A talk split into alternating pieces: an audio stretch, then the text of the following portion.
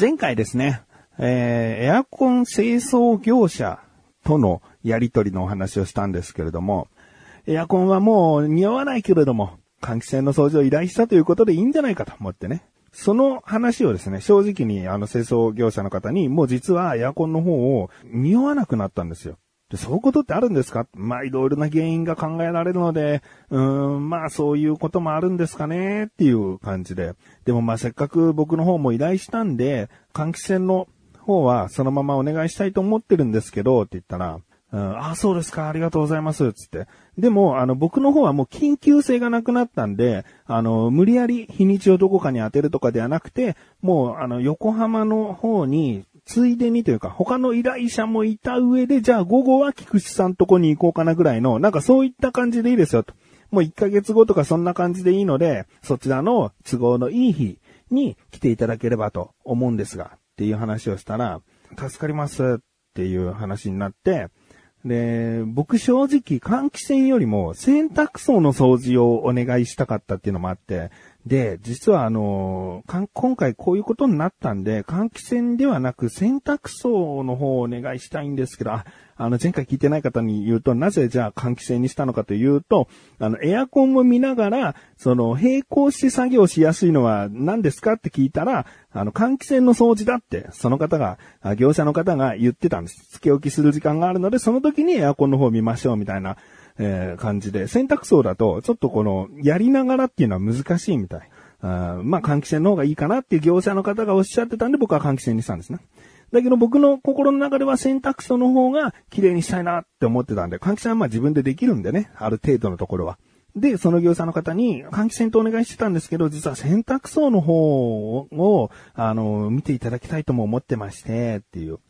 そしたらですね、なんか、一回洗濯槽って、縦型ですかって言うから、あ、そうです。縦型だと、その洗濯槽の一番上の部分ネジがついてて、その下の底の蓋の部分が開くんですね、と。で、ネジを外して開けてもらったら、その、うん、開けたものの裏側見てください。これが洗濯槽の汚れとほぼ一致してるので、どんだけ中が汚いかっていうのがそこをめくった時にわかると思うんです。っていう話を聞いて、あ、そうなんですね。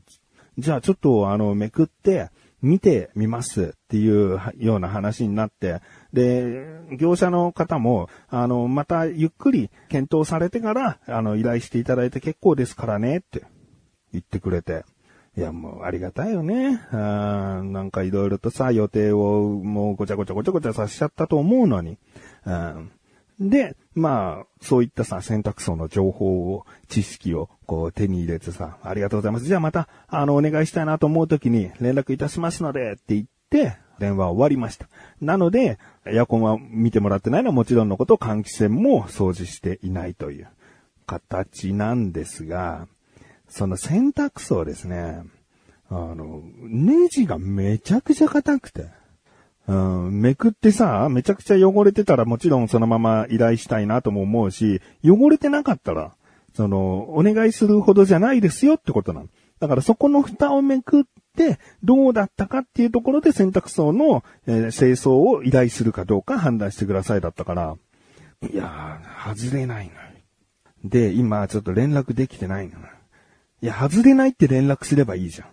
ん。うん。外れないって連絡するって何と思わない？でも。その、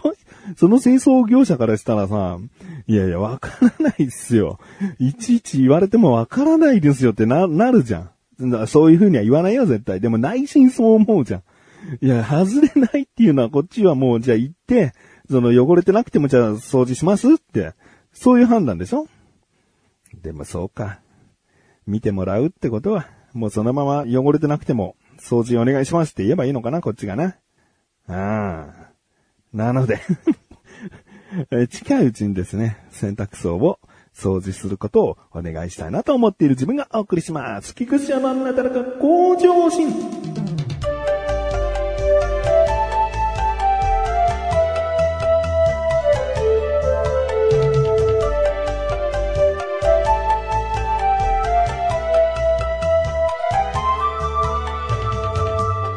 僕いろいろな YouTube 見てるんですけれども、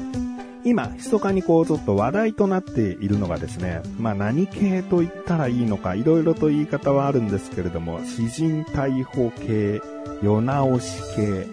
自警団系、まあいろいろとなんとか系という言い方がまだ、まだ世間的にも統一されていないので、いろいろな言い方があるんですが、まあ詩人逮捕という言葉で、テレビでも取り上げられていたので、今回詩人逮捕系という言い方しますね。で、この詩人逮捕系 YouTuber が話題になっていたりするんですよ。で、どういうことかというと、まあ、痴漢とかチケット転売とか、あとはまあ、詐欺行為、まあ、詐欺行為の現行犯って難しいんだけど、まあ、そういった現行犯逮捕っていうのが、警察官じゃなくても、逮捕状がなくても、えー、できるという法律があるんですね。現行犯人は何人でも逮捕状なくして、これを逮捕することができるという、そういう刑法があるんですね。で、それを使ってですね、YouTuber は、痴漢や盗撮に特化した YouTuber だったり、詐欺行為に特化した YouTuber、チケット転売だとか。で、まあそういった YouTube を僕はですね、まあこういう話題になる前から結構見ていて、うーんで、いろいろとこう賛否で言われているのは、もちろんこう悪い人をね、現行犯でえ詩人逮捕できることは素晴らしいじゃないかと。ね、悪人が減るということは、それがまた YouTube に公開されて抑止力にもなるんじゃないか。いいことじゃないかっていう意見とですね、カメラを回しているということでもう100%正義感ではないよねと。もう自分の動画を伸ばそうとか、なんかそういった思いがある上で悪人を使って再生数稼ぎをしているような。だからそれぐらいの気の持ちようでやる行為っていうのは、もしかしたら冤罪を生む可能性もあるし、その冤罪な上に動画を世間に公開されてしまった時、社会的にこう抹殺されるような可能性もあるよね。で、基本的には詩人逮捕系とか世直し系の YouTuber の方はモザイクをかけるんです。犯人であろうと、もちろん被害者も関係者もモザイクをかけたりはするんだけど、もしね、その中途半端な気持ちでやっている YouTuber がいて、あなたやりましたよねやりましたよねつって、結局彼は逃げてしまいましたみたいなナレーション一言添えてさ、その人のことを冤罪なのに、その人が何も実は悪いことしてないのに、動画に公開されて、絶対に勘違いしちゃう人もいるよね。あ、こいつ逃げたな、最終的に、みたいな。で、会社の人とかにバレてさ、おめえこういうことしてたのかって誤解もされるかもしれないし、家族がいじめの対象に遭うとか、えー、冷ややかな目で見られるとか、そういうことになっていくと、もう人生大転落する可能性あるよね。うん、だからそういった中途半端な気持ちでやられることはとても嫌だというピの意見ですね。賛否のピですね。うんまあ他にも弁護士さんからしても、詩人逮捕という刑法を上手に正しく使っていればいいけれども、中途半端なやり方をしていくことでちょっと危険性が出てくるかもしれないという見方もあったりするんで、まああの、そうですね、反対意見の方が僕がニュースの記事や、うんそういったものを見ると多いなと思ったんです。でも僕は3の方なんですよね。うーん。まあ少なくとも今、数字を伸ばしている知人逮捕系、世直し系の YouTuber の方たちは、しっかりといろいろ法律のことも勉強しながら、この範囲なら大丈夫とか、こういうことは絶対にしちゃいけないなっていうラインを、あの、わきまえて活動しているかなって思うんですね。で、僕が見ている動画に関して言えば、まあ、現行犯はもちろんのこと、本当にこの人でも痴漢したかなどうかなっていう部分は視聴者側からしてはあるんだけど、でも実際、その痴漢を取り締まろうとしている人なりの、そのもう絶対こいつ痴漢しただろっていう理由って、すごいあると思うんだよね。その動画上には現れてないけれども、めちゃくちゃホームで物色してるとか、何度もこの駅降りて、また次の駅でまた引き返して、また満員電車乗り込んでとか、その満員になっている車両にめがけてわざわざこう行ってるとか、もう不審な行動をいくつも重ねた上でその人をマークして、で、実際目の前に女性がいて、後ろにスペースがあるのに、ぴったりくっついてるぞ。じゃあ、こいつは怪しいって言って、動画をこう、電車内だけれども、他の人はね、一般客はもう全モザイクにして、あの、証拠として、えー、撮影をしたりしているわけ。まあ、ここを盗撮の概念が僕ちょっとよくわかんなくなってくんだけどね。正直。電車内でそういう取り締まりの撮影はしていいのか、取り締まりの撮影なんだよって言って、女性をこう、上から撮影することは盗撮じゃないのかな、どうかなとか、まあいろいろとその、ボーダーラインはよくわかんないんだけれども。うーん、まあ、この人は、痴漢を本当にしたのかどうかっていうこととかさ、その、詐欺行為を働いたのかどうかっていうところはさ、正直見ている側からするとね、あ絶対やったっていう確信はない場合も正直あるんですよね。でもそれでも僕が動画として見てしまうなって思うのは、まあ、似てるものはテレビでやってるのは警察24時ですよね。そういった犯罪者がいるぞ、行くぞ、取り締まるぞ、捕まえたぞっていう一部始終だから、警察24時みたいな内容に似てるんだけど、警察24時って警察から渡されたデータだから警察の都合のいいものしかテレビ局は使ってないと思うんだよね。あとは、例えばこういうお店とかこういう駅とかに迷惑がかからないような内容にしなきゃいけない。あくまでも加害者にヘイトが向くような内容にしなきゃいけない。しなきゃいけないとか、それらがもうほぼほぼ9割以上だと思ってるんですね。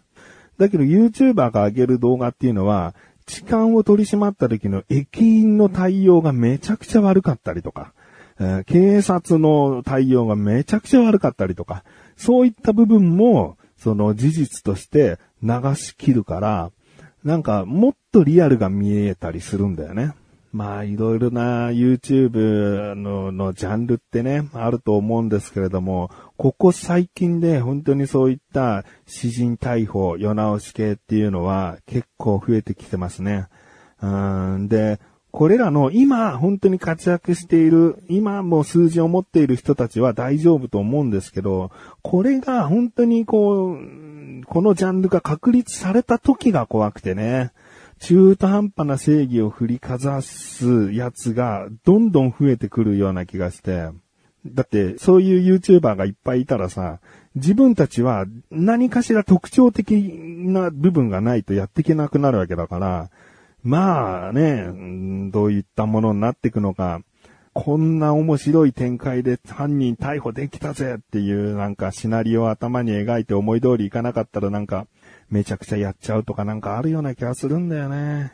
だからまあ僕は動画を見る立場視聴者として賛否の3の方ではあるんだけど、このまま盛り上がりすぎて中途半端な人たちが増えてくることは、やっぱり危険なことなのかなとも思いますね。